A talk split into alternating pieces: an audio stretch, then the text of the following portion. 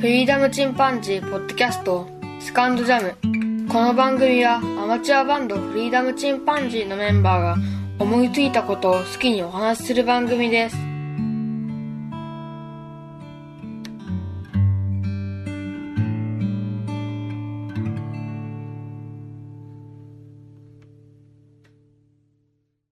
さあ始まりました。フリーダムチンパンジーの佐藤です。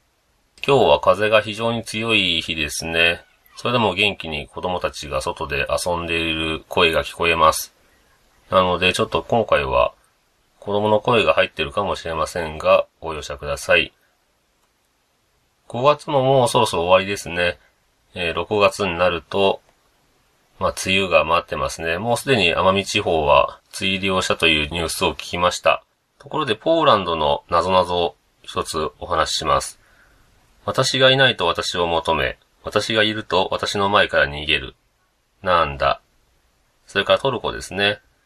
雲は私の母で、風が父、川は娘です。私がいないときは人間たちは私を探しますが、多すぎると嫌われます。さて何でしょう。まあ、非常にわかりやすいんですけどね。答えは雨ということで、今日は雨についていろいろとお話をしてみたいと思います。世界中に雨の歌はありますが、日本も雨の歌って非常に多いですよね。僕のバンドでも雨の歌というのは、え2曲ありますし、うちの弟なんかもたくさん作ってますね。うちの弟は激しい雨男でして、大事な時には必ず雨が降るという、まあそのぐらいの雨男なんですが、まあ僕の弟も大昔に生まれていれば、ひょっとすれば雨乞いのスペシャリストとして非常に重宝がられたかもしれません。例えば映画の中でも雨というのはいろんなシーンで使われてますよね。雨を降らせる専門の仕事をしている人もいるそうです。例えば映画のフィルムが古くなってですね、スクリーンに雨が降ってるように何本も縦の筋が入る。この状態を雨降りという風に呼んだりもします。映画で雨といえばアニメ映画の僕の好きな琴の葉の庭という新海誠さんの作品でも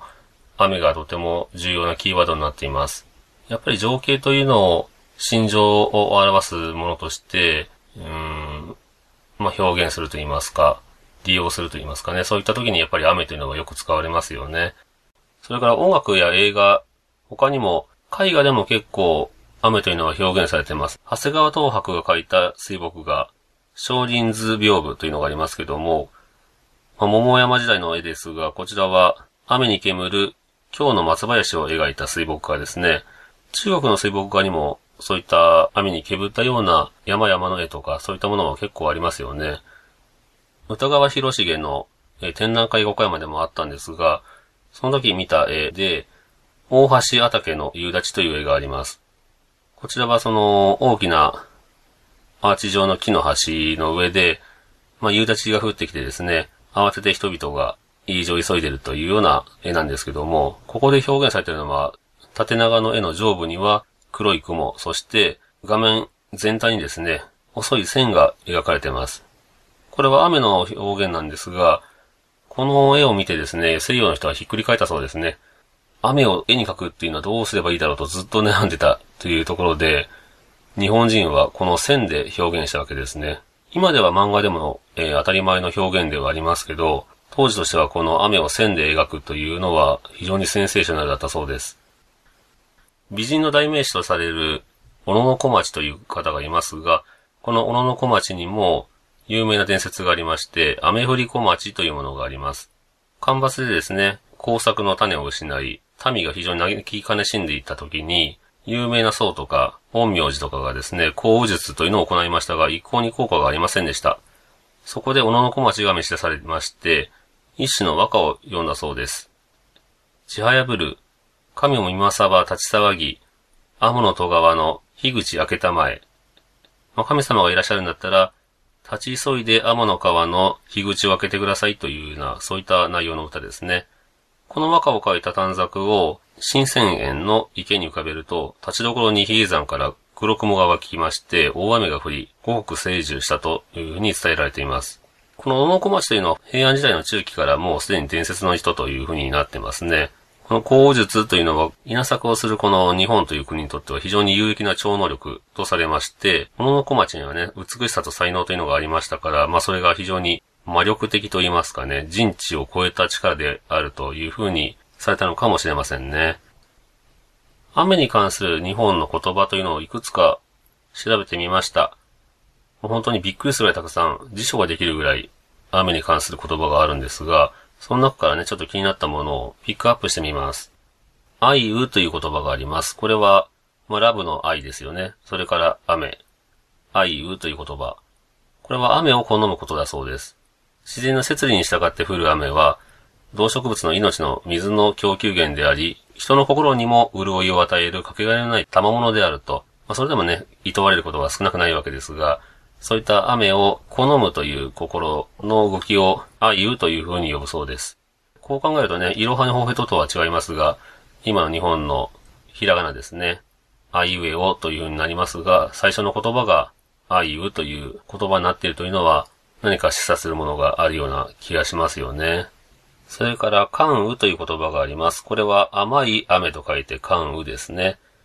草木に柔らかく降り注ぐ、煙るような春の雨のことを関羽というそうです。まあ、ちょうど始まった農作業の段取りに合わせるように降るこの雨というのは、農家の穀物ばかりではなくて、野の草花にこのよく降り注いで、その成長を助けます。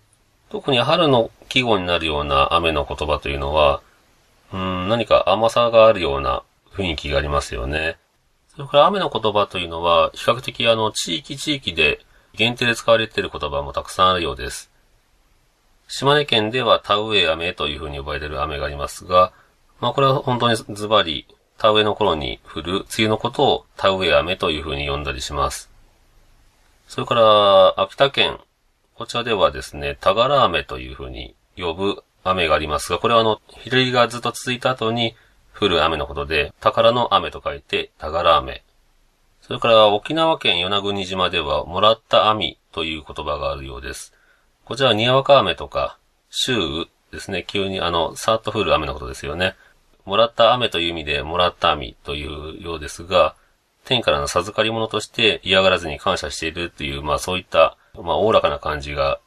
ありますよね。あと、島根県の八塚村、まあ八塚郡ですね。この辺りでは、みぞれのことをですね、大根釣りというふうに呼びます。漢字はそのまま大根を吸ったという形で大根釣りなんですけども、まあ、地面一面がですね、大根おろしをあの、巻き散らしたように見えたということから、大根釣りというふうに呼ぶようですね。まあ確かに雪と雨の混ざったみぞれというのは大根おろしに似てるかもしれません。このあたりこういったネーミングの付け方というのは非常に日本人は上手ですよね。他にも日本人というのは土地にも雨の名前を残したところがいっぱいあります。富山県にはですね、雨踊り町という名前が残っていますが、雨乞いの踊りが行われた、そういった名残が残っているのでしょうか。奈良県には雨師という、そういった言葉が残っています。有名なその雨乞いの祈祷師がいたのか、もしくはそういった一族がいたのかもしれません。北海道には雨竜郡雨竜町というところがあります。雨の竜と書いて雨竜という風に呼びますが、この雨竜というのは大型で角がないトカゲ風で全身が青黄色、雨を起こすという想像上の動物だそうです。岡山県と鳥取県の境ですね。鳥取県には、ネウという地名がありますが、これは根っこに雨と書いてネウという風に呼びますね。この町も小さな町ですけど、昔の旗子町と言いますか、うん、僕は何か非常に心を惹かれる土地ですね。国道を伝って岡山県から鳥取県の方に地道で行きますと、そのネウというところに山をちょうど越えたところで出会いますね。こういった地名に雨とつくところは、まあ雨が多い地域だったり、もしくはその水害があった場所という可能性もあるんですが、何か僕はその雨という名前がつく土地には魅力を感じてしまいますね。それから流星雨という言葉があります。これは流れ星の雨と書いて流星雨ですね。これはあの、流星群というのが短時間にたくさんの流れ星を作ることがありますが、それがまるで星の雨のように見える現象のことを流星雨と呼びます。これは雨そのものではなくて、雨に例えたものですよね。そういった意味ではセミシグレというのも、丸から天から降ってくるように泣きしきるセミの声をシグレの音のように例えた、そういった言葉になります。日本人というのは、その、単に雨そのものの名前だけではなくて、いろんなものを雨に見立てるわけですね。ということで、僕の気になったネガティブでない意味合いの雨の言葉をちょっと紹介してみました。他にもいっぱいありますので、気になった方はね、ちょっと調べてみると面白いかもしれませんね。まあ、実際雨が降りますと、えー、特に梅雨に入って長雨になりますとね、僕なんかはちょっと癖系なので、髪の毛が、えー、もう収まらなくなったりとか、それから靴が雨に濡れたりすると、あんま気持ちのいいものではないですよね。ただ僕は結構その、雨対策はしてますね。レインコートも持ってます。これは山登り用のレインコート。これ着るとね、もうほとんど体に当たる雨というのは全く気にならなくなりますね。それから長靴を、うちの妻が誕生日にアウトドア系のかっこいいレインブーツを買ってくれたんですが、これを履いてね、歩くと、もうほんとストレスゼロですよね。今結構女性用のものでもかっこいいのが出てますから、あ、それからね、あの、普通の靴のように見せかけて実はレインブーツとかそういったものもありますからね。レインブーツはかなりおすすめですね。雨の日が楽しくなります。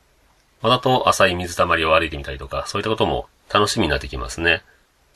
あと雨の時期といったらやっぱりアジサイの花でしょうか。アジサイの花がたくさん群生しているね、そのお寺なんかも綺麗ですし、まあ、ポツンとね、庭先とかに咲いていたりとか、植木鉢に植えられているアジサイとか、そういったものを見るのもとても楽しいですね。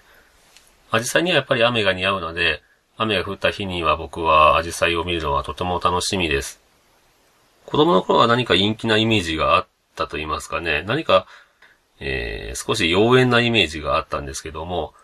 うん、大人になるとね、本当にアジサイの美しさというのが身に染みますよね。えー、それから雨に関して、ちょっとこれは宣伝みたいになりますが、雨の歌という曲をうちのバンドで作りました。この曲は同じ岡山でポートキャストをやっているミッチーさんという方、このポートキャスター仲間がですね、個人で活動しています。雨の降らない地域に井戸を作ろうということで、テルボンという自分でデザインしたてるてる坊主のマスコットキャラクターをですね、キーホルダーにして売ってますね。このキーホルダーの売り上げの一部を井戸募金に当ててると。今ちょうどその募金先を探しているようですが、そういった活動をしています。6月1日がそのテルボンの日ということで、各地のね、えー、名所とか、そういった場所で、テルボンと一緒に写真を撮って、それをツイッター上でテルボンの非企画という、テルボンはカタカナ、のはひらがな、非とそれから企画は漢字ですね。ハッシュタグテルボンで、6月1日に一斉にそのテルボンの画像をアップしようと。まあそういった活動をしています。6月1日にはね、ぜひ皆様、あの、もっといらっしゃらない方はね、自分で自作した絵とか、それから自作したテルテル坊主でも、その企画に参加できるようなので、ぜひされてみてください。で、そのテレボンの非企画のプレゼントとして、えー、4月5月中に注文された方には、うちのバンドで作ったその雨の歌という曲をフルで、えー、ダウンロードできるというような特典も、えー、つけております。その雨の歌という歌の歌詞の一部はですね、これまたポッドキャスターのカリーちゃんという方がいるんですが、その子のツイッター上の言葉をお借りして作っております。で、そのカリーちゃんがですね、これまたたまたまなんですが、すべての人々が清潔な水とトイレを利用できる世界の実現を目指して、途上国で活動を行う国際 NGO という、こちらの活動を支援しているようですね。団体名としては、認定 NPO 法人、ウォーターエイドジャパン、カタカナでウォーターエイドジャパンというところが、ちょうど今、その寄付を募っているようです。僕もね、小学ですけども、寄付させていただきましたが、何かその水にまつわる、うん、不思議な縁だなというふうに思いましたので、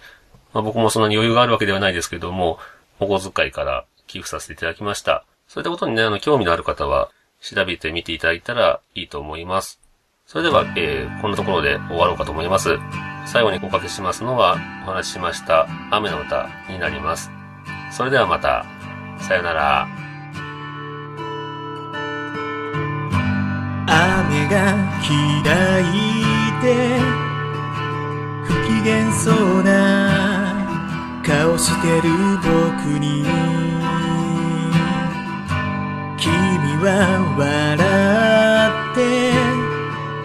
雨も好きだと言った。雨が降るから空気も現れて遠くの山まで綺麗に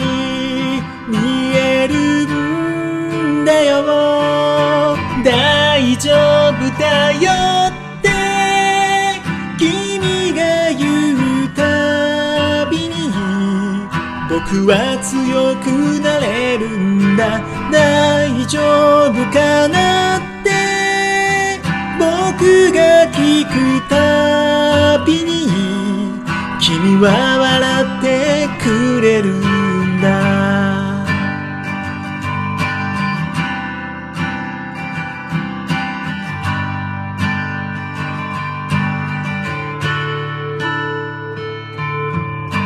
いつも支えてくれることに感謝してる。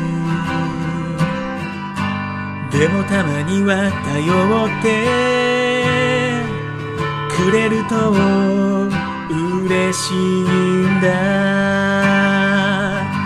雨が降るから緑が生えて七色の虹が空にかかるんだね。大丈夫かな？聞くときはいつもこう答えるんだ。大丈夫だよって僕は言うたびにもっと強くなれるんだ。僕らは強くなれる。